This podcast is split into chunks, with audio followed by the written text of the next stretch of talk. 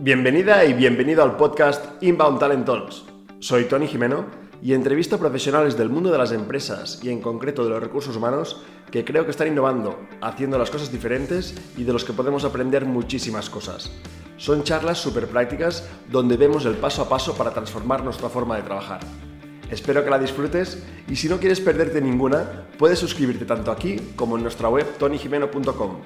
¡Empezamos! Hoy estamos con Josemi para hablar de cómo humanizar los procesos de selección y también los procesos de, recursos humanos. Eh, Josemi, buenas tardes, mil gracias por también aceptar la invitación de venir a, la charla. Buenas tardes, pues yo encantado. Ya como comentamos el otro día, em, yo creo que se nos va a quedar corta la hora y, bueno, yo aquí pues encantadísimo de la vida. Genial. Pues bueno, yo os presento un poquito a Josemi. Yo, Josemi, lo, creo que lo, que lo descubrí, pues evidentemente por LinkedIn, porque empezó a publicar vídeos y a hablar de recursos humanos, también a hablarle a la gente de cómo encontrar empleo de una forma muy distinta, ¿no? Y, por casi decía, ostras, por fin sale alguien de recursos humanos propios siendo como crítico con con el sector, pero no crítica de criticar y ya está, sino decir, vamos a buscar formas de mejorar y también luego, pues, eh, eh, como se puso al lado de los candidatos o a la gente que está buscando empleo, también decirles, oye, tenemos que espabilar, hay cosas que no funcionan, que sepáis cómo funciona todo para que tengamos más herramientas, ¿no? Porque a veces parece como, el, sobre todo en los procesos de selección, parece todo como muy confuso, ¿no? De, ostras, Infojobs, los portales, ATS, cómo funcionan. claro, no es el buscar empleo no es algo que hagamos de forma natural siempre. Entonces, cuando la gente se encuentra en estas situaciones, a veces hay muy poca información o formación un poco así. Y veía los posts de Josemi y decía, ostras, me encanta, vi su canal de recursos humanos en YouTube, que os recomiendo eh, eh, que, vayáis también a visitarlo. Luego al final pues, os compartimos los, los links también. Eh, porque la verdad es pues, que va diciendo vídeos, tanto la gente que busca, busca empleo, como consejos, como a profesionales de recursos humanos. Y tenía en mi cabeza ya hace tiempo el de, invitarle, de hecho también en algún post habíamos, nos habíamos saludado y tal. Y el otro día, pues, eh, José me escribe, creo que fue así, ¿no? Me escribiste y dije, oye, a ver si hablamos y nos conocemos, o bueno, algo así, ¿no? Y, nos pusimos a, bueno, y finalmente quedamos y estuvimos charlando como una hora y media y dijimos, bueno, va. Eh, sí. Sería chulo trasladar esa conversación a, bueno, para, compartirla eh, con, todos vosotros. Entonces, eh, pensando, decía, otras, José, ¿podríamos hablar de, cómo humanizar los procesos de selección y los procesos de recursos humanos? ¿no? Que al final, eh, José también ha creado un portal de empleo que se llama JobLink, donde la idea es eso, priorizar la comunicación, la transparencia con los candidatos y también ha sido el LinkedIn Top Voice de empleo en este 2021. Entonces, bueno, pues ah, está, al final, bueno, tienes mucho contacto con muchas personas. Entonces, yo la primera pregunta que te lanzaría es, ¿por qué crees que deberíamos humanizar los procesos de selección y de recursos humanos? ¿Y hasta qué te dice la gente con la que hablas y que interactúa contigo? ¿Qué, estás viendo que son? bueno, la razón es para convencer a la gente de por qué deberíamos hacerlo, ¿no? Sí, por supuesto. Em, bueno, lo primero es saludar, buenas tardes aquí a todo el mundo, todas las personas que están escribiendo ahí en el chat, que por lo que veo son de, bastantes sitios diferentes. Así que eso, buenas tardes a todos y a todas. Y, bueno, em, un poco en relación a lo que estabas comentando tú, ¿no? La pregunta que me has hecho y, y demás. Mm, yo creo que la propia expresión de humanizar los procesos de selección em, es un poco algo mm, incluso demasiado lógico, ¿no? Porque al final en los procesos de selección hay humanos. Entonces, si estamos haciendo algo con humanos que no estamos humanizando, mm, creo que hay un problema ahí bastante grande. Al final, em, muchas veces eh, se nos olvida que esa, eh, esa parte de la empresa, que son las personas, son personas, que por muy estúpido que suene, son personas y no es un número, no es eh, un sim, ¿no? Como el juego este del ordenador, que le doy ir a trabajar, va a trabajar y para casa ya está. No, es una persona con sus problemas, con sus cosas que le van surgiendo en el día a día.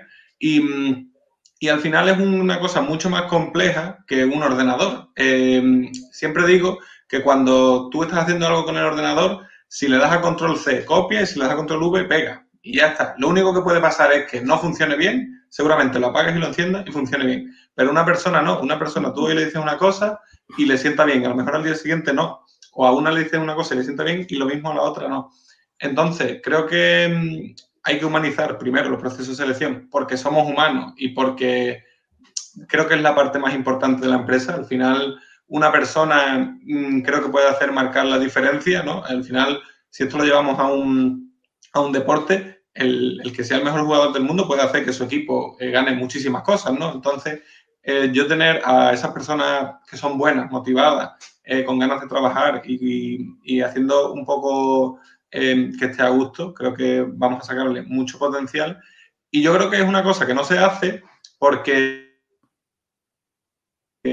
al final mm, es algo que no, que no recuperas la inversión, ¿no? Que tú estás invirtiendo ahí un dinero que no vas a recuperar porque em, no recuperas algo directamente, eh, yo qué sé, a lo mejor pues eh, como sería una transacción financiera, ¿no? Invierto 10 euros y recupero 15, ¿no? Eh, aquí al final lo que estamos haciendo es, pues motivar a la gente, tratarla de una forma o de otra, para que al final tenga un mayor rendimiento y como eso a veces no es tan medible, pues creo yo que, que, es uno de los problemas por los que no se hace, porque se cree que no, que no se le va a sacar partido. Mm, yo he estado en, diferentes empresas, en empresas en las que se valoraba mucho más los recursos humanos y en otras empresas en las que era una simple rama que de la administración de personal y, mm, y se nota muchísimo la diferencia, o sea, se nota cuando eh, las personas tienen compromiso, cuando están motivadas, cuando eh, sienten que la empresa los está tratando lo mejor que pueda y, después a la hora pues de, dar ellos también pues su brazo a torcer, de hacer cosas que em, en principio no, no, tenían pensado o, o les surgen problemas, intentan también dar por la empresa. Entonces, yo creo que eso, que primero humanizar, hay que humanizar porque somos humanos y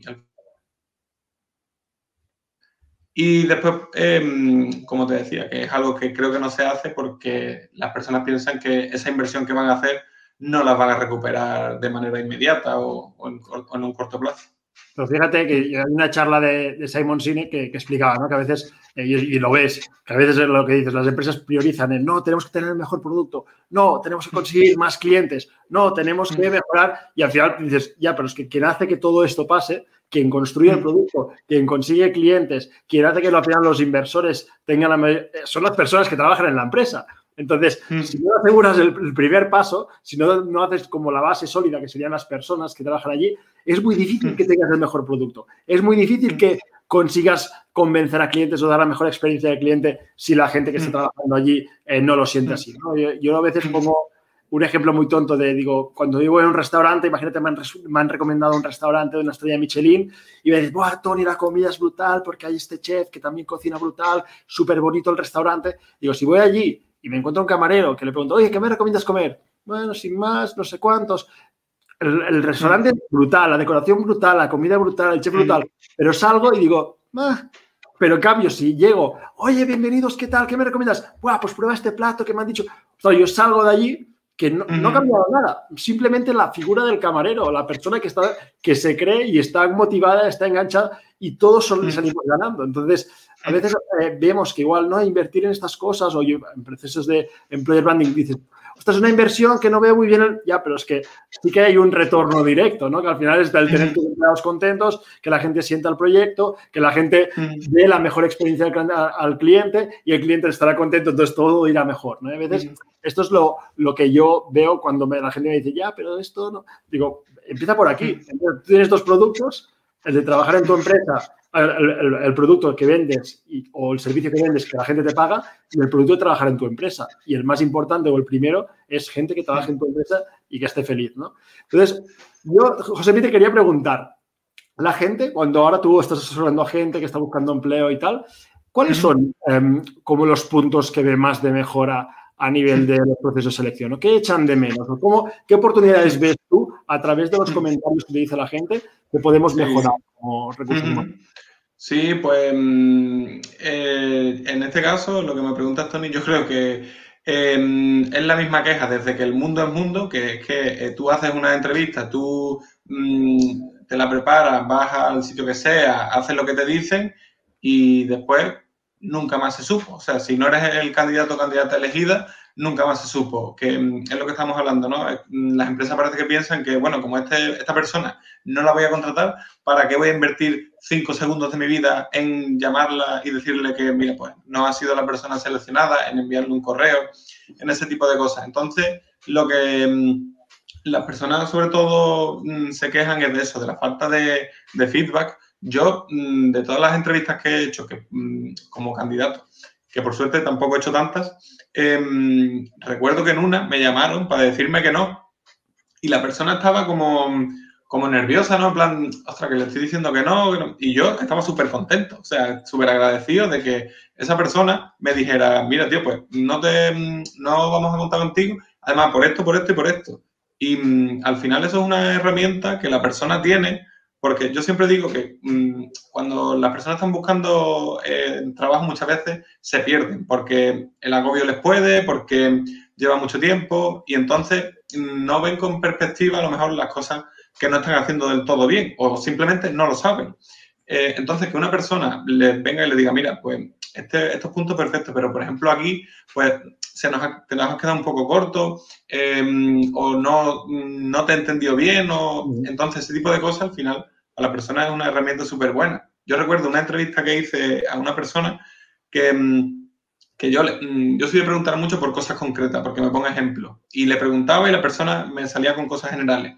Y, y, al final no la seleccionamos y la llamé y se lo dije. Digo, mira, es que lo que a mí me ha faltado, que te he preguntado muchas veces por cosas concretas y no me has respondido nunca de forma concreta. Entonces me da la sensación o que no controlas el tema mm, o que no sabes explicarlo, ¿vale? Entonces, mm, para mí es una cosa importante. Entonces yo se lo dije porque consideraba que eso le podía servir en el futuro. Y mm, sobre todo es eso, también como que parece que la persona que está buscando trabajo está en una posición de inferioridad increíble. A mí hay mucha gente que me dice, pero ¿le puedo hablar a alguien de una empresa por LinkedIn? Es que a veces se va a molestar. Y digo, madre mía, digo, pero que, yo sé que le vas a hablar, ¿sabes? Que le... Y siempre digo que una persona está buscando candidatos y candidatas em, y tú estás buscando empleo. Entonces, si tú le ofreces la oportunidad de tu perfil, esa persona solo tiene, o sea, lo que está ganando es una posibilidad más de cubrir el proceso, que ya encajará o no encajará, pero tú le estás dando una oportunidad, o sea, le estás ahorrando trabajo. Entonces, Mm, ¿cómo va a ser algo negativo? Digo, hombre, ya, por supuesto, yo creo que entra en cabeza todo el mundo que si yo le hablo a alguien y no encima no lo conozco de nada, pues unos mínimos, ¿no? Me presento, oye, mira, soy José, estoy buscando empleo, no sé qué, he visto tu empresa. ¿Te puedo mandar el currículum? Sí, vale, mira, pues está una carta de presentación. Vale, perfecto. Pero no, hola, este es mi currículum, hasta luego. Claro. Eso, eso tampoco, ¿no? Entonces, yo creo que sobre todo eso, la, gente lo que más se queja, primero de la falta de feedback, de que hacen una entrevista y después nunca más se supo. Em, y después lo segundo es eso, es como que mm, hay una posición de superioridad de la empresa frente a la persona que, te lo digo de verdad y con el corazón en la mano, mm, me encanta que en el mundo de la selección IT sea igual, que o sea, sea totalmente al contrario, que sean los de recursos humanos los que tengan que ir llorándole a, los programadores, programadoras y demás, ay, por favor, vente a mi empresa, no sé qué. Em, o sea, por lo menos por ahí estamos igualando un poco, mm, estamos igualando un poco la balanza. Y no, tío, yo creo que se debería ser algo, pues yo tengo una oferta, tú, tienes, tú estás buscando empleo, ¿no? Pues, oye, vamos a intentar eso. Hago un proceso contigo. Al final no ha salido adelante, te lo digo. Eh, igual como candidato, mira que al final me interesa otra cosa. Muchas gracias por haberme hecho la entrevista, pero he decidido otro, otro sitio. Pero eso no, que haya una posición ahí de, igualdad, ¿no? De aquí está la empresa y aquí está el pobrecito persona que está buscando empleo, que ahí a ver si le damos una amiguita para que el pobre pueda sobrevivir. Exactamente. Pues mira, me gustaría tocar estos dos temas. Entonces, si cojo el primero, el de por qué no damos feedback como personas de recursos humanos y también a la gente que nos está escuchando diría, ¿vosotros dais feedback a todos los candidatos, solo a algunos? ¿Cómo lo hacéis? Pues sería chulo también poderlo leer. Pero tú, José, con, de tu experiencia, en las empresas que has estado, eh, si se daba, ¿qué os permitía dar ¿Por qué lo priorizabais? Y si no lo hacíais, ¿por qué no se hacía? ¿Era por falta de tiempo, por falta de herramienta, por falta de conciencia de que podemos hacer esto? Claro, em, pues yo creo que es un poco una mezcla de todo, porque primero para poder hacer esto tienes que tener una buena organización. Em, si tú, por ejemplo, entrevistas a gente, ¿no? Y a lo mejor, yo qué sé, haces una dinámica de grupo y no controlas bien quién ha venido, quién, quién sí, entonces a lo mejor después solo te quedas con las personas que han pasado eh, la primera fase y no sabes ni siquiera a lo mejor quién has descartado. Entonces, eso primero, una buena organización es súper importante. Em, después también el tiempo em, a invertir. Yo recuerdo, por ejemplo, em, cuando nosotros hacíamos dinámicas de grupo, mm, como venían muchas personas, a lo mejor en un día, pues hacíamos cuatro o cinco dinámicas de grupo y cada una había diez personas, ¿no? Pues había mucho volumen de personas que no pasaban el proceso. Entonces, como era una primera toma de contacto únicamente, pues nosotros a, a esas personas le mandábamos un correo. Y además no era un correo personalizado específicamente a cada uno. Era, pues mira, pues mm, hemos considerado que no has pasado la dinámica de grupo, nos gustaría por lo menos que lo supiera. Si consideramos que en el futuro puede eh, eh, optar a otra posición, pues contaremos contigo. Eh, después, si yo le hacía una entrevista, sí, o lo llamaba o le mandaba un correo diciéndole por qué no lo habíamos seleccionado.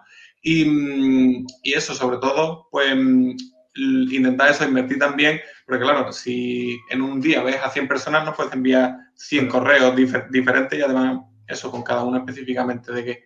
Entonces, mm, yo lo hacía por eso, porque yo soy una persona que intento valorar lo que hacen los demás. Una persona, pues como digo, viene una entrevista, a lo mejor viene de un sitio de una hora y media de lejos y mm, yo que sé, coge tres autobuses para estar aquí un rato. Pues entonces, bueno, yo qué sé, que mínimo que, valorar ese esfuerzo. Yo creo que eso, que las empresas no lo hacen porque dicen, ah, una persona que no voy a contratar, ¿qué más me da?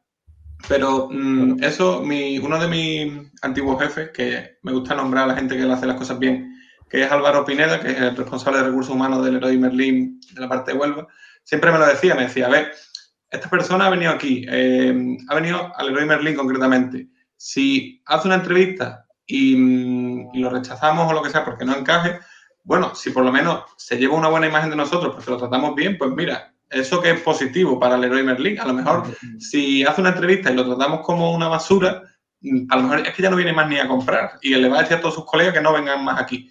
Entonces, bueno, mm, vamos a tratar a la gente mm, por lo menos bien. Como, personas, ¿no? Claro, claro, como persona que incluso puede, puede que saque hasta algo positivo. Ah, yo ya te digo, de la única entrevista que me han dicho que no, que me han llamado específicamente para decírmelo, mm, yo guardo muy, muy, muy buen recuerdo y no se me olvidará nunca. Exactamente. Mm, entonces, yo considero que, eso, que las empresas creen que no hay un retorno, o sea, que si yo descarto una persona ya, pues bueno, eh, esa persona ya no tiene nada que ver conmigo.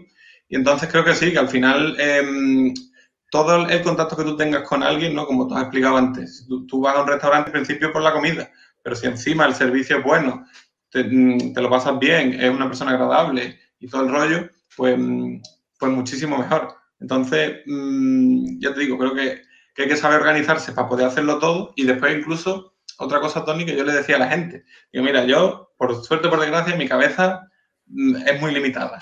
Entonces, si yo no te he respondido en una semana o dos, escríbeme o llámame o lo que tú quieras, pero hazlo. Eh, o escríbeme por LinkedIn, por donde tú quieras, pero escríbeme y, yo te digo en el momento que está el proceso, porque puede que se me haya olvidado, que el proceso se haya parado por lo que sea, que al final hayamos cogido a otra persona, que yo qué sé, cualquier historia. Entonces, llámame que, o escríbeme que yo sin problemas te, te doy una respuesta. Entonces, pero que bueno, ¿Qué maneras hay? La, cuestión es eso, de decir, mm. Vamos a intentar hacer esto pues, de una forma mm, más humana.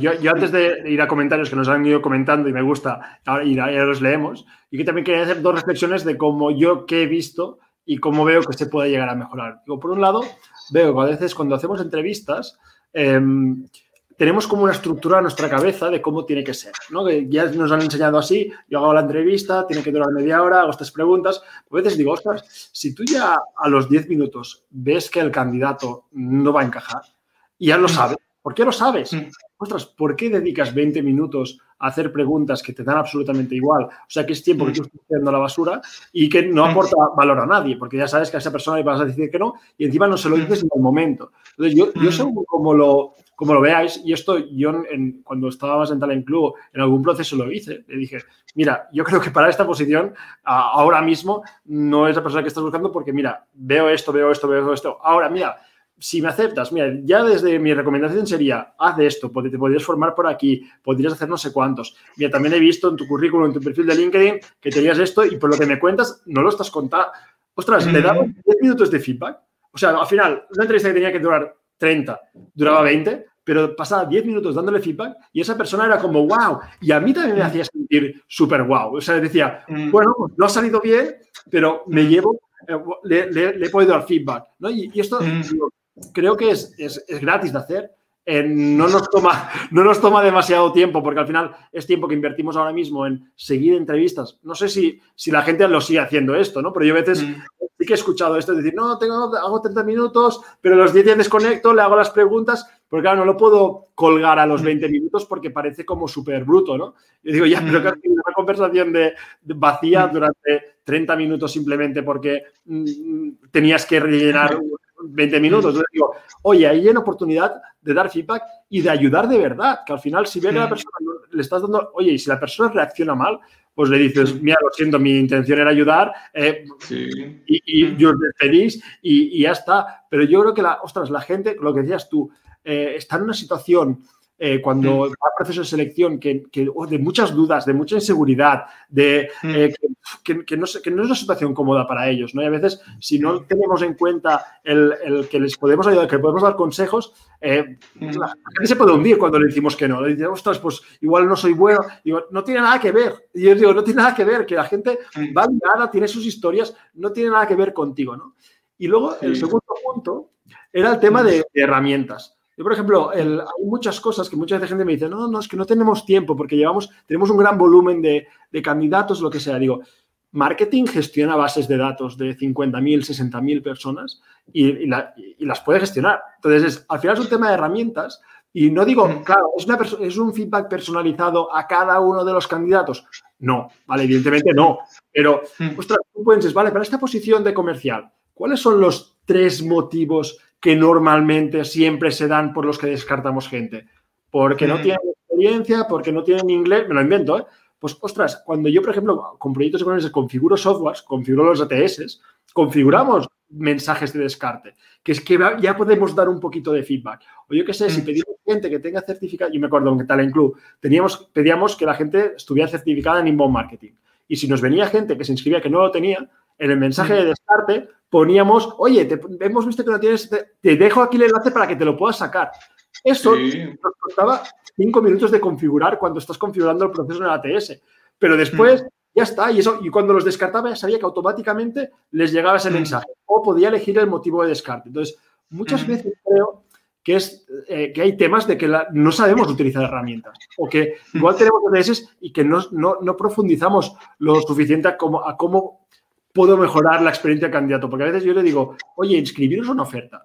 ¿Qué mensaje recibís? El, mensaje que recibís cuando te has inscrito es el mejor mensaje que podéis escribir. ¿De verdad? Este es el mejor mensaje. Y luego digo, si en 20 minutos que dediques, miles y miles de candidatos van a recibir ese mensaje. Digo, ponerle un poco de cariño, ¿no? Entonces yo veo estas dos oportunidades de las entrevistas o en las llamadas telefónicas, pues si podemos poder dar ese mini feedback o ya decírselo momento, porque a veces no, no se lo digo ahora y espero dos días y se lo digo entonces. Mm, ¿Por qué? ¿Por qué vas a tener una persona dos días en vilo eh, para nada? O sea, y luego lo, del tema de las herramientas, eh, total. quiero leerte, José, José unos cuantos comentarios. Catalina nos decía, cuando decías tú, el candidato nunca se sabe, ¿no? Oye, es eso, ¿no? Nunca vas a saber si ese candidato piensas que no es importante, eh, que en una futura selección te puede encajar. O lo que decías tú, que puede ser tu cliente. O si eres una consultora, puede ser eh, un candidato que llegue, ostras, en esa consultora a mí me descartaron, pero me dieron un trato brutal. Si tenemos que contratar a alguien, vamos a través de esa consultora. Y esto lo he vivido, que lo han dicho de gente, no, me contrataron a mí, pero me trataron tan bien que he contratado a esta consultora para que lleve los procesos. Entonces, sí, a, mí, eh, Tony, eh, una de las cosas que más gracia yo soy una persona que siempre estoy intentando riendo, reírme y ese tipo de cosas. Y, y, me hizo, una de las cosas que más gracia me ha hecho en LinkedIn fue una vez que, mm, pues al principio de, de LinkedIn, pues eso, como estaba sobre todo con el tema todavía no había empezado en recursos humanos, estaba buscando prácticas y ese tipo de cosas, em, le hablaba mucho a la gente de eso, pues, buscar prácticas y demás, y, o incluso después de las prácticas un contrato. Y, y, una vez que me llegó un mensaje de una persona pidiéndome trabajo a mí y mm, ya más tiempo, más tarde. Y, me dio por leer porque tenía una conversación arriba con, la misma persona como más antigua. Y, y, justo daba la casualidad de que ella me estaba pidiendo trabajo a mí y que antes yo le había escrito un mensaje a ella pidiéndole también eso, pues si me lo podía mandar el currículum o no sé qué, y nunca me contestó. Y digo, anda, yo te escribí a ti para, para eso, para mandarte el currículum y demás, tú ni me respondiste y ahora me estás pidiendo tú a mi trabajo. Digo, hmm, ¿cómo se han intercambiado las tornas? Y le, y le escribí, digo, digo, ah, digo, dime tú ahora qué hago yo. ¿Te ignoro? Eh, ¿Te trato mal porque tú no me contestaste a mí? Y nada, y le dije, mira, escúchame, no, yo ahora mismo no gestiono ninguna posición, no puedo echarte un cable. Digo, pero mira, para que veas tú la vuelta que da la vida, ¿no? Y al final, alguien te pidió ayuda, ni siquiera le respondiste, que para mí eso, en, en LinkedIn, en InfoYo, en la vida, en donde sea, es lo más feo de la historia. O sea, que alguien, tú vayas a una persona concretamente a hablarle y te ignores deliberadamente, que si se te puede pasar, evidentemente, no hay problema. Pero ignorarlo deliberadamente me parece de lo más feo de la historia. Y eso yo se lo dije, digo, mira, mm, para que veas cómo puede cambiar la cosa, digo, nada, yo no puedo ayudarte en este momento, pero eso, para que veas un poco que aprendas de cara al futuro.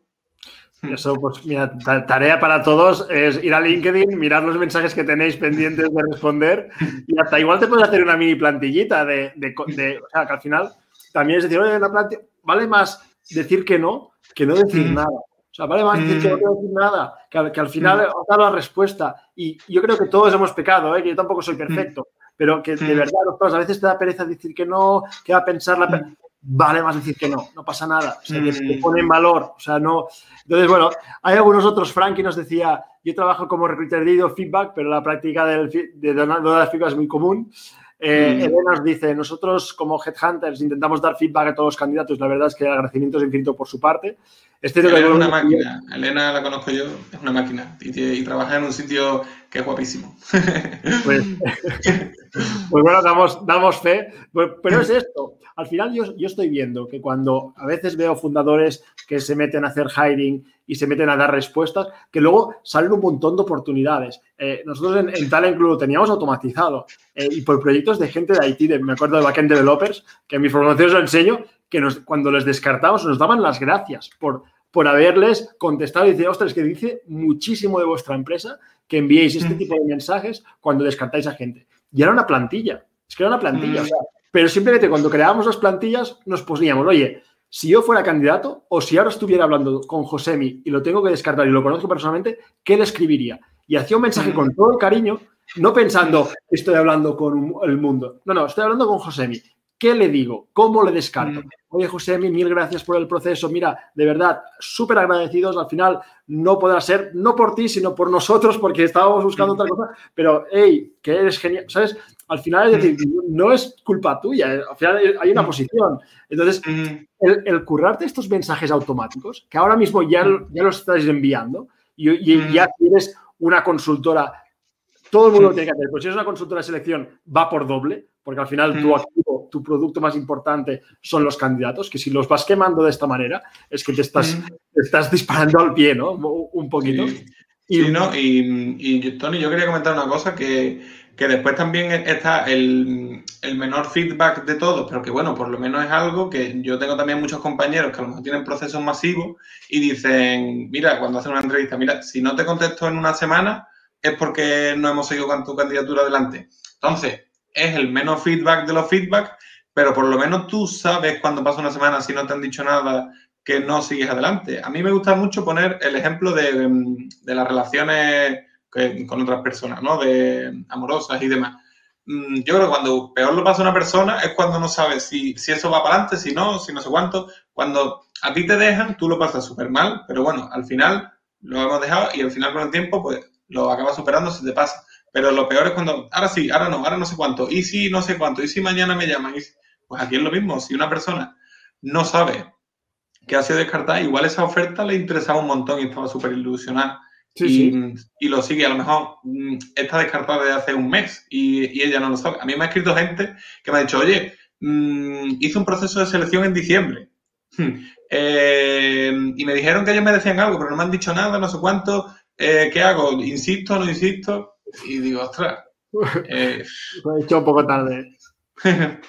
Bueno, mira, yo siempre hago la broma que me entrevisté con Deloitte cuando salí de la universidad en 2011 y, y fui a dos o tres entrevistas y me dijeron, te llamamos en dos semanas para decirte, y aún pienso, ostras, aún debo estar en proceso porque nunca me has llamado. Igual, igual eh, pero fíjate que no, no es que me descartaran, es que me dijeron, te llamamos en dos semanas y seguimos con la entrevista y, no me dijeron nada más. Entonces es como rollo, bueno, pues no lo sé, ¿sabes? Eh, eh, igual se les pasó. Y, igual estaban mm. pensando que yo haría seguimiento pero que muchas veces... Yo, yo, mandaría un correo hoy, hoy, día, 13 de mayo de 2021, y le diría, oye, mira, que en 2000 no sé cuánto hice una entrevista y me dijiste que me llaman dos semanas. Han pasado 10 años. Al final acaba... ¿Cómo ha terminado la cosa?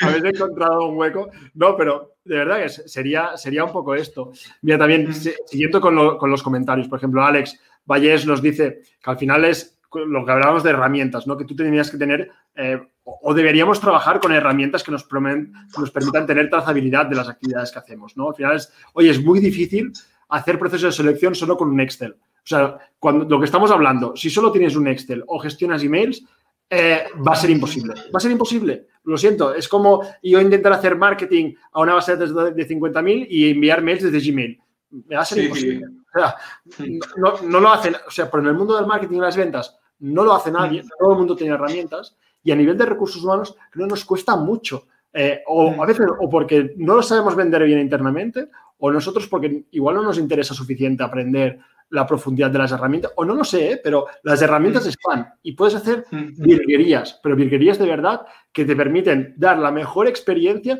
con dos clics. Es descarto a este, ¿por qué la descarto? Por esto, enviar. Y ya sabes que sale el mensaje personalizado. Entonces es decir, oye, el tema está allí, ¿no? Lady nos dice, Pregunta, ¿es suficiente con enviar una carta de agradecimiento por participar en el proceso donde se indique que el perfil no encajó o es necesario llamar al aspirante? Hombre, mm, yo creo que aquí ya depende del grado que tú, de implicación que tú quieras tener. Yo, como decíamos antes, hay desde el menor feedback posible, que es el de si en una semana no te he dicho nada, no ha sido seleccionado, y ya el máximo que llamarlo y explicarle exactamente los motivos por los que no. Mm, aquí al final, bueno, el ser humano por naturaleza es quejica, siempre nos vamos a quejar y es decir que, ay, es que solo me han mandado un correo, ojalá me hubieran llamado, ay, es que solo me han llamado, ojalá me hubieran dicho exactamente por qué. Entonces, bueno, yo creo que, mm, hay diferentes mm, eh, pasos que podemos seguir. Al final yo lo que intentaba hacer era un poco también dependiendo del tiempo que se hubiera invertido con la persona. Si la persona, pues, como decía antes, ha venido a una dinámica de grupo de 20 minutos, pues a lo mejor le mandamos un mensaje predeterminado. Eh, si a lo mejor pues lo había entrevistado o entrevistado dos veces, pues lo llamaba y, se lo decía. Entonces, yo creo que aquí está un poco también, ¿no? Eh, la masividad que tengamos de, de, personas en ese momento y el tiempo también que nos podamos permitir, porque evidentemente esto es una labor importante, pero no podemos basar todo el tiempo de nuestro trabajo en únicamente llamar a personas para decirles que no. Entonces, yo creo que podemos tener ahí Em, dependiendo de la situación. Y también, ese criterio me parece genial porque hablé con también una entrevista con Gianluca Rosania que me decía exactamente lo mismo, que él intentaba, si había sido solo eh, una candidatura y tal, pues email. Si ya se había entrevistado y habían hablado en persona, pues intentaba eh, hacer una llamada, o sea, intentar machear el esfuerzo con, con, del candidato y el tiempo invertido del candidato con el grado de respuesta. Iba muy, muy relacionado con el, también el comentario de Elena, que es decir, integrarlo como una parte del trabajo. Que yo también esto lo veo 100%, que al final es decir, oye, parte de tu trabajo como reclutador o reclutadora es no es solo seleccionar a personas, sino también la gente que ha venido a tu proceso, eh, también da respuesta a cada uno de, los candidatos y candidatas que se han, que inscrito. Y ese debe ser parte de tu trabajo y debe ser parte de ese proceso. No es algo además, sino es decir, oye, yo cuando cierro una posición, también debo tener en cuenta el tiempo que tengo que estar dando feedback a la gente y, parece súper idealista, pero es que no lo ves. Para, al menos yo como lo veo, ¿eh? No, no, no, claro, es que al final es una parte más del proceso. Es como si tú dices, mira, pues yo aparte de, lo que te digo, en vez de hacer una entrevista personal, quiero hacer una dinámica de grupo. Pues bueno, tú al final lo planeas, ¿no? Vale, yo voy a invertir este tiempo con estas personas pues aquí lo mismo, ¿no? Pues bueno, voy a dedicar, si tengo 10 candidatos o candidatas finales, venga, pues voy a llamar a los 9 o voy a mandarle un correo personalizado a los 9, ¿cuánto tiempo me va a llevar? Y al final, eso, eh, simplemente Mm, pero eh, yo creo que sobre todo Elena mm, eh, ha dado con la clave de, de, eso, de meterlo ahí como si fuera una parte más del proceso, porque si no es como, oh, es que esto es otra cosa que tengo yo que hacer aquí, como si eso no tuviera nada que ver con, con la historia. Entonces creo que, mm, que, es un muy buen pensamiento y es lo que, lo que deberíamos hacer. Bien, Manuela nos dice, y si en, en ese momento no se hace esto en la empresa, ¿cómo se puede empezar?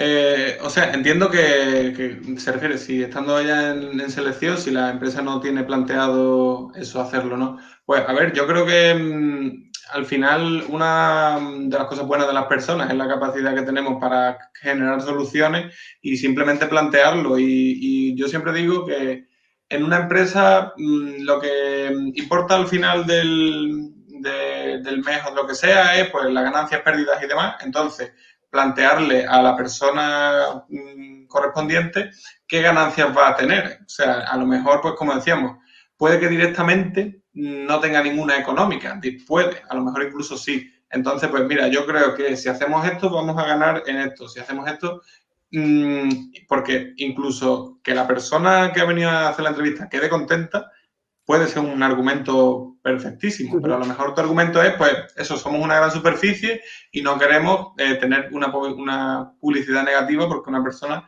no tenga respuesta sobre nosotros, ¿no? Entonces, simplemente es eso, buscar un, un punto medio entre, pues, algo positivo para las personas que vienen al proceso y algo positivo para la empresa y, y así, y hacerlo así, porque mm, cuando en una empresa tú no das argumentos de nada, eh, es como, bueno, ¿y esto para qué nos va a servir? Al final la empresa quiere que eso le sirva de algo. Entonces, pues eso, dar los argumentos, ver eh, puntos ahí en común entre la empresa y el candidato y, hacer ese tipo de, cosas. mi consejo también sería que a veces cuando planteo temas de experiencia de candidato, es dibuja todo tu proceso de selección. Y esto pasa desde coge el móvil y inscríbete a una oferta. Mira qué mensaje, mensaje recibes. Eh, luego, si tuvieras, si fueras pasando proceso de selección, ¿qué irías recibiendo? ¿no? A veces ponernos los zapatos del candidato, porque habrá cosas, eh, Manuela, que como dice Josemi, igual, ostras, se tiene que invertir en una herramienta, o ahora es dedicar cierto tiempo de los procesos a dar feedback, pero habrá otras cosas que es mejorar mensajes, habrá otras cosas que serán, decir, oye, yo en mis entrevistas puedo empezar a incorporar que si ya veo que el candidato no encaja, le, doy feedback. Esto no, no, tienes que pedir permiso a nadie, ya lo puedes mm. empezar a hacer tú. Eh, si ya mm. tenéis una herramienta TS, es decir, oye, podemos dedicar medio día a hacer un taller entre nosotros, a crear mensajes que sean la bomba. Mm, eh, es mediodía y, y esto tiene un retorno eh, que alucinas en el sentido del sentimiento, ¿no? Y luego hasta puedes empezar a medir el sentimiento de los candidatos. Puedes medir el NPS o a la gente cuando cierras un proceso le puedes medir que te diga cómo ha ido, qué, le ha parecido el proceso. o sea, para medir cómo estás. Igual te das cuenta que la gente, ostras, tiene una experiencia fatal y dices, mira cómo nos puntúa la gente. Porque ahora vamos al segundo punto, que es que has comentado tú, Josemi, que era el de que a veces, menos en Haití, que los recursos humanos parece que esté por encima de los candidatos. Y yo ya hace muchos años decía, el poder lo van a tener los candidatos, ¿no? Y como plataformas como Glassdoor, creo que dan el poder o, gente de Haití o hasta toda la, gente más, más, eh, más junior ahora mismo. Muchas empresas me dicen, ostras, que la gente junior, eh, si no le explicas los beneficios, si no le explicas el propósito, si no ven claro, el, simplemente explicándole la posición y las tareas, no viene. Entonces, va pasando este cambio. Glassdoor también poco a poco va ganando eh, que usuarios que empiezan a, criticar o, a, celebrar las empresas que lo están haciendo bien. Pero ¿cómo podríamos, eh, desde recursos humanos, hacer que esa relación no sea tan altiva de yo estoy arriba, tengo el poder y tu candidato eh, o candidata estás, estás, bajo mis pies? ¿Cómo podemos igualarnos? ¿no? Nosotros ya tenemos que bajar. ¿Cómo podemos, como profesionales de recursos humanos, bajar a ese nivel? Claro, pues yo creo que sobre todo em, viendo eh, lo que, o sea, normalmente lo que la gente siente, ¿no? Al, pensar eso de, uy, eh, la, empresa tiene una posición de superioridad es por temas como, mm, voy a una, a una, entrevista, no voy a preguntar eh, cuánto voy a ganar, no voy a preguntar cuál es el horario, a ver si van a pensar que soy no sé qué, no voy a preguntar por qué beneficios puedo tener, no voy a preguntar, no o sea, al final eso, no voy a preguntar ciertas cosas, a ver si van a pensar de mí y, eso pasa por, lo que hablamos antes, de que al final em, tenemos que pensar que la empresa está buscando a una persona y la persona está buscando a una empresa. O sea, que al final eh, los dos nos vamos a beneficiar mutuamente. Entonces, eso, pues, ¿qué es lo que le preocupa a la gente? ¿no? ¿O por qué la gente busca trabajo? Yo es que lo, tengo muy claro.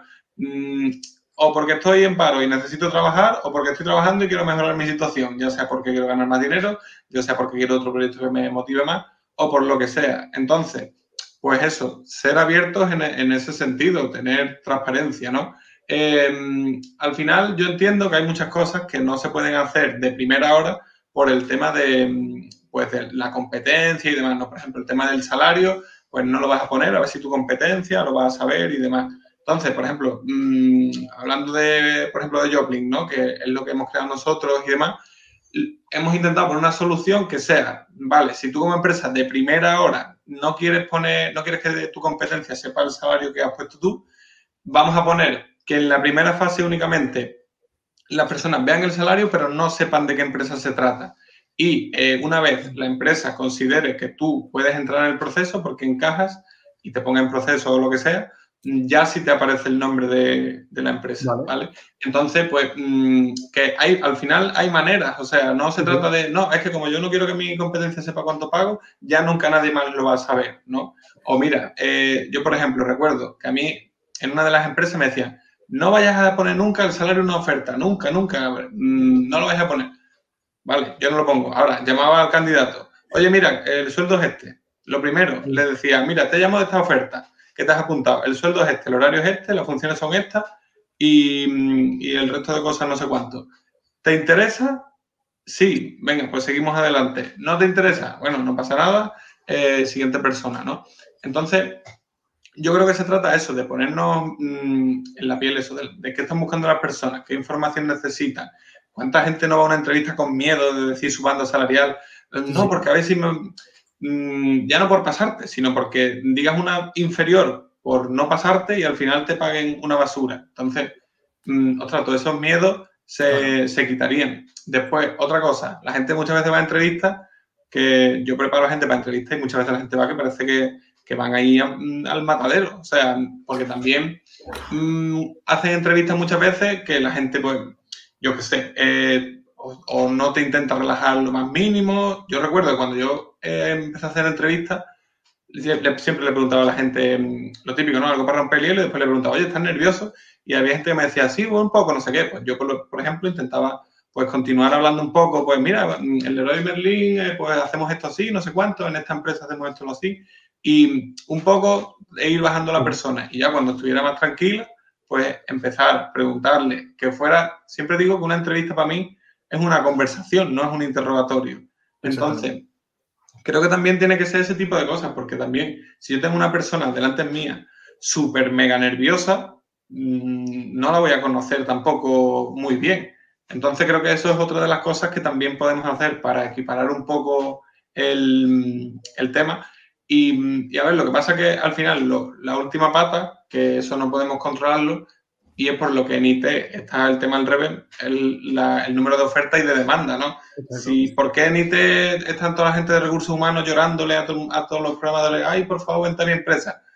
Porque hay, mm, eh, ofertas, pero no hay, no hay personas, no hay candidatos ni candidatas. Entonces, mm, se ven ahí, se los desean para poder encontrar gente. Mm, eso en el resto de sectores, pues habrá más y habrá menos, pero normalmente, pues eso, siempre hay más personas buscando empleo que, que ofertas de trabajo. Y has comentado el tema del sueldo y de la competencia y, hice un proyecto con una empresa también de, retail.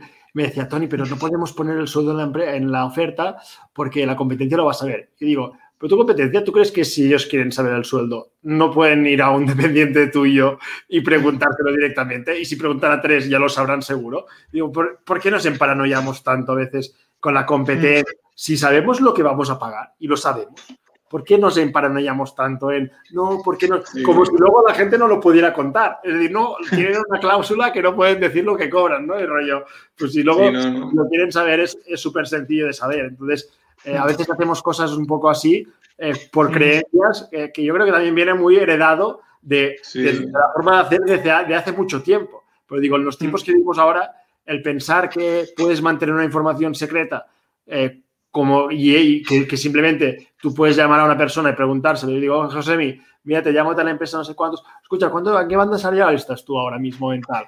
Tú me dices una, llamo dos personas más y me dicen la misma, digo, vale, pues están pagando tanto. Punto. Sí, sí, sí.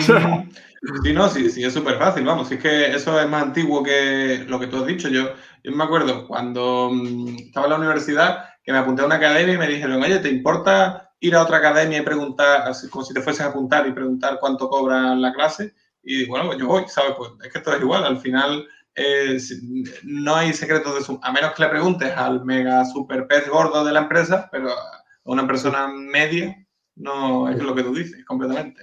Y, mm. oye, también estaba pensando, cuando estabas hablando de cómo ah, igualarnos y viendo que hay tanta gente, lo de los nervios, eh, eh, veo que hay mucha, mucha, mucha gente que está como muy perdida en estas situaciones. Ostras, sería súper interesante que nosotros como profesionales de recursos humanos, ya que utilizamos muchísimo LinkedIn, oye, cuando alguien tiene dudas o cuando tiene preguntas, cuando alguien ostras, que podamos hacer entre todos, como empezar a hacer post de consejos para la gente que busca empleo. Porque si al nosotros como recursos humanos queremos atraer talento, si tú, supongo lo que te ha pasado un poquito a ti con tu contenido, ¿no? Si tú empiezas a publicar también contenido de valor, de utilidad, te puedes hacer un vídeo, oye, consejos para preparar una entrevista con nuestra empresa. Mira, te vamos a preguntar sobre tal, aquí no sé cuántos, hacemos...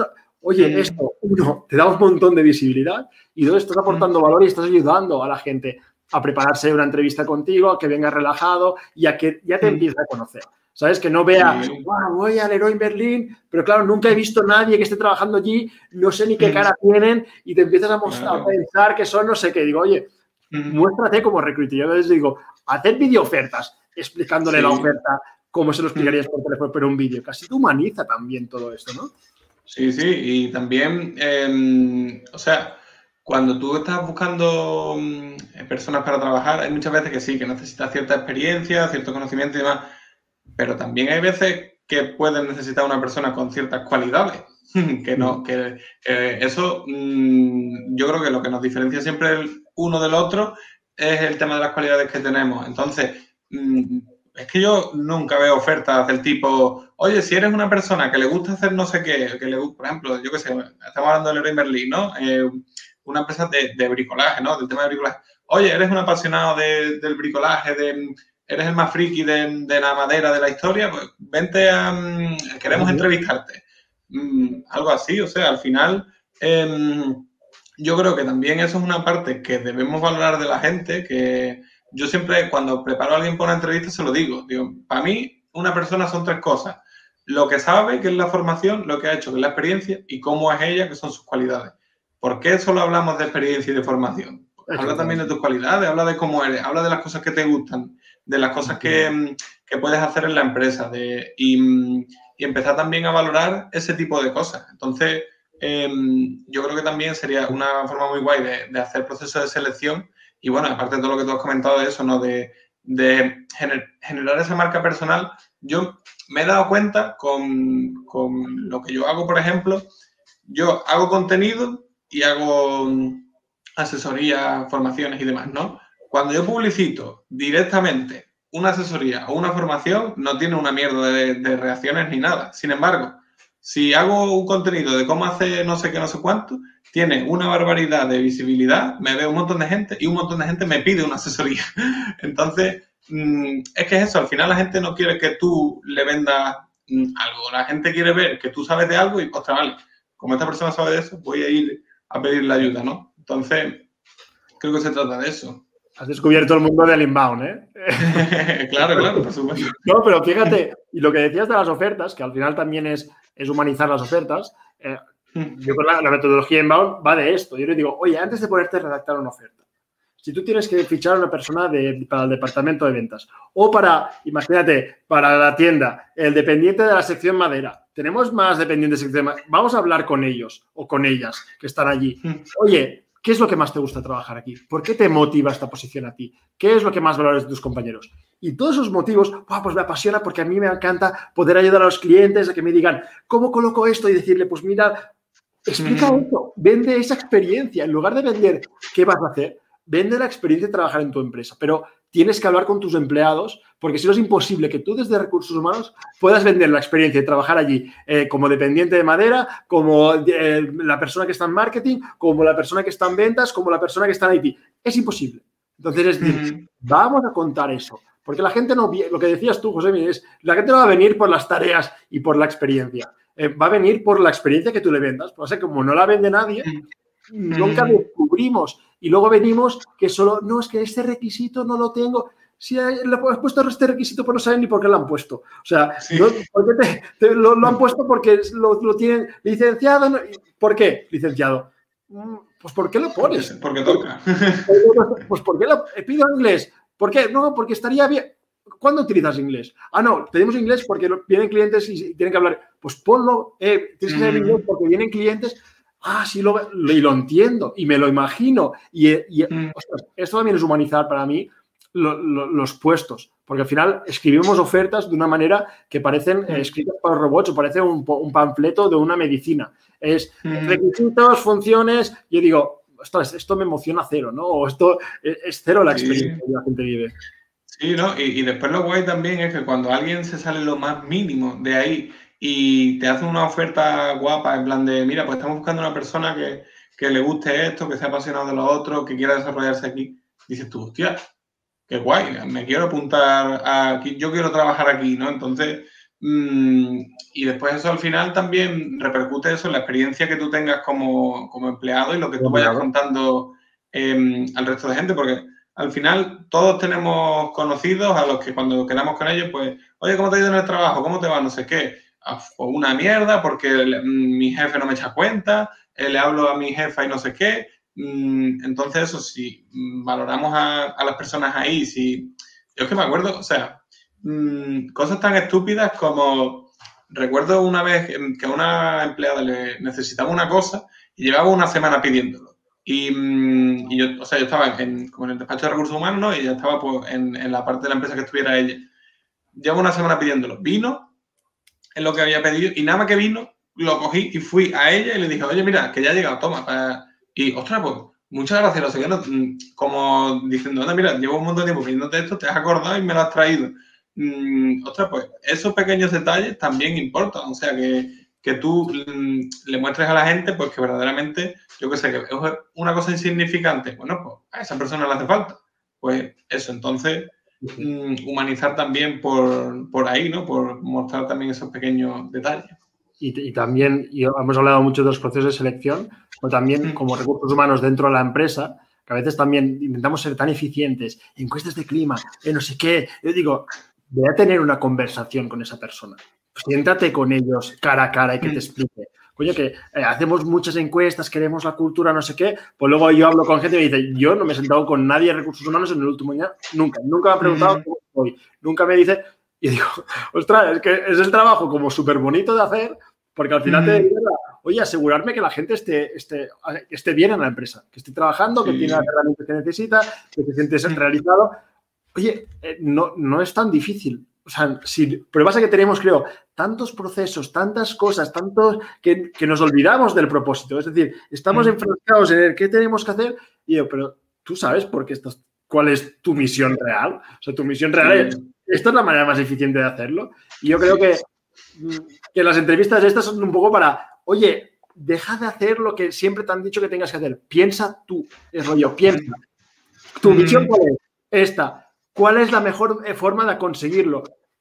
Piénsalo, mm. piénsalo. Sí, no, sí, a veces es muy fácil, como tú dices, yo, mm, por ejemplo, en las empresas que he estado, siempre dedicaba eh, dos ratos a la semana en darme una vuelta por la planta, por la tienda, por lo que fuera, y hablar con la gente. Y mm, a veces las conversaciones eran, no, porque mi marido le ha pasado no sé qué, o eh, mi abuela le ha pasado no sé cuánto, y a la siguiente vez, pues yo, además que lo hago de corazón, que no es que lo haga por, por quedar bien, pues le preguntaba, oye, ¿cómo estás tú no sé quién de la que me ha hablado? Ah, pues muy bien, no sé cuánto. Mm, poco a poco vas creando ahí eh, ese vínculo eh, que, que estás demostrando que esa persona te interesa y a mí mm, me han, o sea, hay personas que me han contado cosas de la empresa eh, o cómo se sentían en la empresa y me han dicho, tío, te lo cuento a ti porque eres tú, si no, no, no se lo digo a más nadie. Y, mm, y cosas así que tú dices, ostras, es que esta persona al final lo único que quiere es alguien que, que le preste atención cuando, cuando está hablando con ella y que no le hable únicamente de su trabajo exactamente, de, o por lo menos que le pregunte qué tal está en su trabajo, si le gusta, si no le gusta, si quiere hacer otra cosa. Y, y al final yo creo que, que, es una conversación que agradecemos todos cuando alguien de nuestro trabajo nos viene, nos pregunta y, y al final pues es una cosa que te hace estar también más implicado y, y humanizar todavía más el, todo lo que son la, las personas en la empresa. Y al final eh, que a ti también te, te llena, o sea, egoístamente, a ti también te llena. ¿no? Hice una entrevista con José Luis Maroto que nos hablaba de, del rol del business partner y decía, oye, es que es imposible ser un business partner, un HR business partner si no estás con la gente a la que intentas ayudar. O sea, desde la oficina, no, yo soy el business partner de los equipos, ahora no los veo nunca, nunca estoy tiempo con ellos. Eh, digo, ¿cómo la gente te va a contar nada? ¿Cómo vas a descubrir tú realmente la gente lo que quiere? Con encuestas. Una encuesta sí. te sirve eh, para ver un, una superficie cuando todo ya está fatal, pero mm. porque la gente se atreve, pero donde tú rascas y donde tú puedes ver y donde puedes tener un impacto es en el terreno, como todo en la vida. Es decir, es como un comercial que no quiere hablar con clientes. Eh, pues oye, el trabajo está un poco destinado a la ruina. Eh, mm. Como recursos humanos, nuestro cliente es, por un lado, el candidato, por otro lado, el empleado eh, o empleada, ¿vale? Que tenemos un comentario que nos decía, hablando en femenino. Pues eh, lo intentamos, empleado, empleada. Eh, pero es esto, no tenemos que olvidar que nuestro cliente está allí y que al final es, vamos a tener conversaciones. Guárdate en tu calendario, yo qué sé, media horita un día, media horita otro día y cada día intenta, o cada dos, cada tres días intenta hablar con alguien para tener una conversación. Es que de verdad que descubrirás un montón de cosas y cosas que puedes tener impacto, porque al final es, nos, nos hacemos, yo creo, a veces unas ollas mentales tan grandes eh, que, que, que, dices, pero tú has hablado con alguien sobre qué le está pasando. Sí, y, sí, sí, bueno, sí. Sería un poquito... José, eh, a mí me gustaría, no sé, si nos tuvieras, o sea, la gente de recursos humanos que nos escuche, eh, si le tuvieras que lanzar un último mensaje de decir, venga, acción, os, os, te pillo un poco así, ¿eh? una acción a decir, venga, probad de hacer esto, así como después luego eh, nos dices dónde te podemos seguir y tal, ¿qué, qué, le, qué le dirías? Pues yo les diría sobre todo que no sean llorones y que, ay, que me ha venido alguien a decirme que hago mal mi trabajo, ah, que mi vida no tiene sentido ya. A ver, yo creo que hay que ser autocrítico y saber lo que hacemos mal y lo que hacemos bien, que también está bien sacar pecho cuando hacemos algo bien. Entonces, eh, que, que, sepamos que estamos trabajando con personas y las personas normalmente son más complicadas que las máquinas, con lo cual la podemos cagar, pero que ahí está la cosa, en ver dónde la hemos cagado e intentar mejorar. Y sobre todo, que tengamos en cuenta que esa persona con la que estás tratando mañana puede ser tú y mañana tú puedes ir a una entrevista y querer que te respondan, eh, puedes estar en una empresa y querer que te escuchen que querer sentirte valorado y entonces eso simplemente que se intenten poner un poco en, en, la piel de la otra persona y sobre todo que sepan que no, que igual que en todos los sectores del mundo no son ni superhéroes ni, ni, ni son las personas más importantes de la empresa ni nada, son piezas importantes de la empresa como el resto de gente y que también pueden, se pueden mejorar mucho las cosas. Exactamente. Al final, todo el mundo en una empresa es igual de importante porque es como una partida de ajedrez, ¿no? Si no hay peones, los otros también se mueven, se mueven rápido, ¿no? Entonces, es, todo, el mundo viene, todo el mundo viene a aportar algo a la empresa y lo tenemos que ver así y hacérselo ver así también a la gente. Que a veces nos olvidamos y pensamos que hay empleados o candidatos o candidatas de segunda y de primera y, y no, o sea, todo el mundo es importante eh, y, y creo que no solo es, es, de justicia hacerlo, sino que es súper beneficioso para ellos y para ti el hacerlo. Y al final es, creo que las herramientas están. Entonces, ahora falta es decir, yo lo, lo quiero priorizar y al, men al, menos si estás escuchando la charla hasta aquí, creo que es porque te interesa y porque lo priorizas, es decir, venga, va, pues ve, mira a ver qué puedes hacer ya desde hoy para influenciar que empecemos a cambiar, a cambiar cosillas. Entonces, yo creo que para despedirte, yo sugiero a la gente que si no te siguen en LinkedIn, que te sigan, porque al final hace contenido súper súper interesante. También tiene su canal de recursos humanos, hay su canal de, de, recursos humanos, su canal de YouTube, que creo que se llama Humanos como Recurso, donde pues también da eh, consejos. También os recomiendo que os miréis el portal de empleo que han creado de JobLink, donde pues bueno, están, yo creo que están, bueno, me, de hecho, mira, podemos echado un minuto. ¿Podéis explicar un poco eh, el, qué, qué, queréis cambiar o, cuál es la propuesta de valor de, de JobLink? José Mí? Pues mm, eso precisamente es un poco humanizar los procesos de selección. Por un lado, eh, el tema de que tanto nos quejamos siempre de que nos apuntamos a oferta y no hay ni salario, ni horario, ni ninguna descripción del puesto, pues en Joblink em, no puede publicar nadie una oferta sin poner esas, mm, condiciones. Eh, después, por otro lado, también eh, cuando se descarta a una persona, también se le pone el motivo por el que ha sido descartada. Y, mm, y también para la empresa queremos pues, que sea un proceso mucho más sencillo. Em, por ejemplo, esto en, cuanto al tema de los descartes, pues le puedes poner un mensaje personalizado. Eh, mm, uno de los motivos típicos como pues, por falta de experiencia, falta de formación, falta de no sé qué. Em, y después también queremos ponérselo más fácil a las personas de selección en el sentido de que tengan mucha información de los candidatos. De, por ejemplo, yo he hecho, he hecho una entrevista a Tony, ¿no? Pues es una persona muy comunicadora, no sé qué, no sé qué, no sé cuánto. Pongo anotaciones eh, y lo tengo en su perfil, ¿vale? Ya una vez pues me meto yo, o Tony se apuntó de nuevo una oferta y me aparece pues que ya se apuntó, las anotaciones que tengo de esa entrevista, Em, y bueno, un poco para poder gestionar todo de forma más, fácil y sobre todo eso, por equiparar un poco y, dar transparencia a los procesos de selección. Genial. Pues mira, yo te lanzo una sugerencia de añadir como información imprescindible, que sería por qué alguien debería trabajar en esta posición y el cómo se trabaja. Que te expliquen el cómo se trabaja en esa posición y en esa empresa.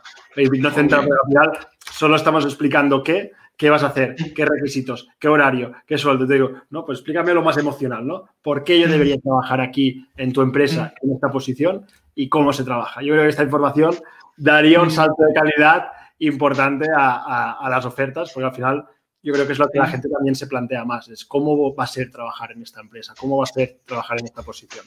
Entonces, bueno, te lo dejo. te lo dejo aquí. Te lo dejo aquí. Y si lo hacéis, me encantará. Y, también dejaré tips de cómo hacerlo. Eh, decir, oye, ¿no sabes cómo hacerlo? Pues hago un vídeo si hace falta explicando cómo lo pueden hacer. Yo encantadísimo. Mm. Y nada, José, mil millones de gracias por aceptar también venir a la entrevista. Como la otra vez ha sido un súper placer. Nos vamos mm. siguiendo por LinkedIn y ojalá hagamos pronto también una segunda, una segunda edición hablando de, de otros temillas. Pues eso, yo por mi parte mm, encantado, como te dije en privado. Y eso, pues, podéis contar conmigo para lo que necesitéis, ya seas tú o pues las personas que están viendo esto, pues por LinkedIn pueden ahí encontrarme. Siempre, yo siempre lo comento, que siempre que me pregunten algo de forma concreta, así breve, yo respondo a todo el mundo. Y ya si necesitan algo más extenso, pues como, como hemos estado nombrando, pues también hago asesoramientos y demás. Así que eso, por mi parte, Tony, muchas gracias y la verdad es que me ha pasado bastante bien. Genial. Pues también gracias a todo el mundo que ha estado comentando, que ha asistido y, también porque al final nos, da la vida. Y eso, eh, lo dicho, mil gracias, espero que os haya gustado, que paséis un día genial. Feliz reclutamiento. Hola, soy Tony otra vez. Y antes de que te vayas, un par de cosillas. Uno, si quieres seguir aprendiendo de atracción de talento, employer branding, inbound recruiting o de recursos humanos en general, en formación.tonyjimeno.com tienes más de 50 recursos gratuitos como entrevistas como esta, webinars, guías, plantillas y mucho más. Recuerda, puedes acceder a todos esos materiales de forma gratuita en formación.tonyjimeno.com. Y segundo, si quieres formarte o formar a tu equipo sobre estos temas, me puedes escribir sin problemas para hablar de tus objetivos y tus retos en mi página web, porque hago formaciones in company y también consultoría para poderte ayudar a implementar las estrategias que necesites, conseguir tus objetivos y sobre todo resultados en poco tiempo. Para mí será un placer colaborar contigo. Y por último, si quieres seguir aprendiendo y no te quieres perder nada, puedes suscribirte a nuestra newsletter en tonyjimeno.com barra blog Repito, tonyjimeno.com barra blog para recibir una vez por semana un email con artículos, post y todos los nuevos recursos que lancemos. Si te suscribes, espero que la disfrutes y estamos en contacto y nos seguimos en LinkedIn. Que tengas un día genial y un feliz reclutamiento.